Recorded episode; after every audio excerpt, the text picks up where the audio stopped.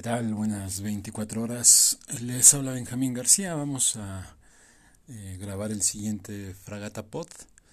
Hemos estado platicando un poco acerca del romanticismo y sus diferentes derivaciones.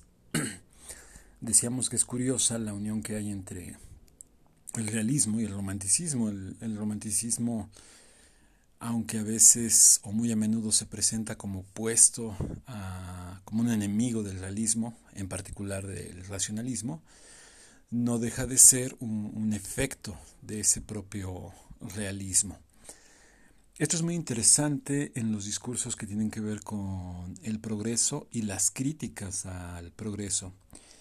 Eh, mi tesis de maestría, eh, justamente ahí intenté abordar una corriente que ahora es conocida como ecocrítica. Em, hay dos formas de ver la ecocrítica. Hay muchas, vamos, pero hay dos grandes.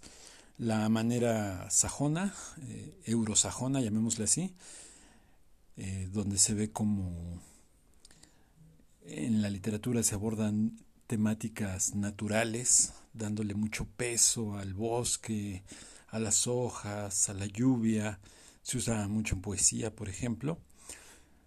Y aunque puede contener cierto llamado a salir de la civilización para entrar al contacto con la naturaleza, no carece de esta crítica acerba que tiene la versión latinoamericana.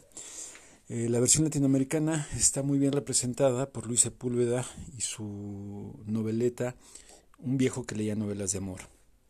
Una obra donde vemos a vemos los efectos de la civilización eh, representados en las máquinas, representados en la figura de un alcalde corrupto, que de alguna manera podría representar a los políticos en general de, de toda la región, incluso a los bien intencionados, porque no, no, logra entender a los habitantes de aquel lugar, los llama salvajes, incultos, eh, y es una novela donde el mundo natural, por así decirlo, sale ganando.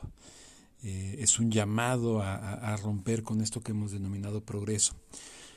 Y es interesante y lo vinculo con el romanticismo porque e, es una de las vertientes.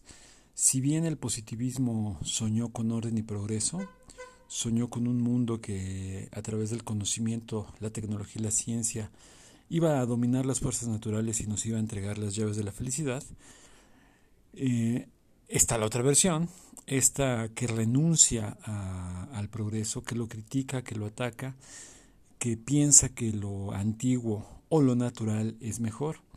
Si observan, pues realmente estamos hablando de, pues de una narrativa eh, héroe-villano, donde el héroe es el mundo natural y el villano es el progreso. Eh, la realidad, y creo que se presenta muy bien, hay un eco de ello en esta novela de Luisa Sepúlveda, es que, como dicen, ni tanto que queme al santo, ni tanto que no lo alumbre, eh, en realidad es necesario, estamos llamados a cierto progreso, estamos llamados a convivir con lo natural, y de alguna manera se ve en la novela porque finalmente el viejo eh, gusta de un acto muy civilizatorio que es leer, además leer novelas de amor, justamente, eh, lo que da un aviso de una nueva sensibilidad masculina. Y también, por otro lado, en los artefactos que le enseñan a usar los Shuar. A pesar de ser este, vivir en este mundo muy natural, ellos también son seres tecnológicos, no porque tengan iPad, este, computadoras y demás, pero sí por su uso de los artefactos. Eh, eh, es interesante ver cómo la literatura nos puede presentar estas diferentes contradicciones y mostrarnos nuevos senderos. Este fue el Fragata Pod del día. Pasen muy buenas 24 horas.